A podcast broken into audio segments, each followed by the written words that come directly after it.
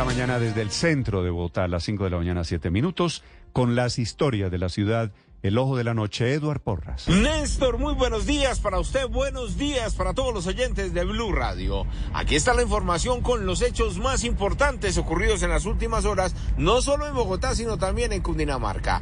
Arrancamos con los ladrones al acecho, los delincuentes que roban camionetas, que operan en diferentes barrios de la localidad de Puente Aranda y que en las últimas horas intentaron hacer de las suyas en el barrio Jazmín.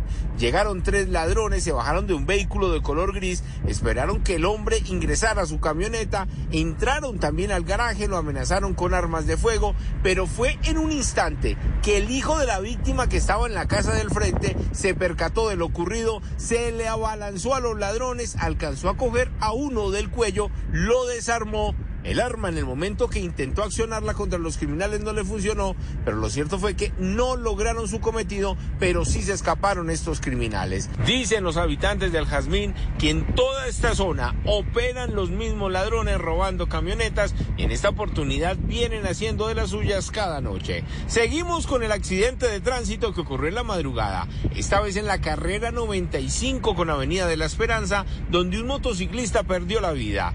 Dicen algunas versiones que el conductor de la moto que iba sentido oriente-occidente trató de esquivar un hueco que hay en la mitad de ese carril principal, pero en ese intento se estrelló contra el andén, dio varias vueltas e infortunadamente falleció. Hombres de criminalística realizaron la inspección y ahora investigan las causas exactas de lo ocurrido en la localidad de Fontibón. Edward Porras, Blue Radio. Estás escuchando Blue Radio.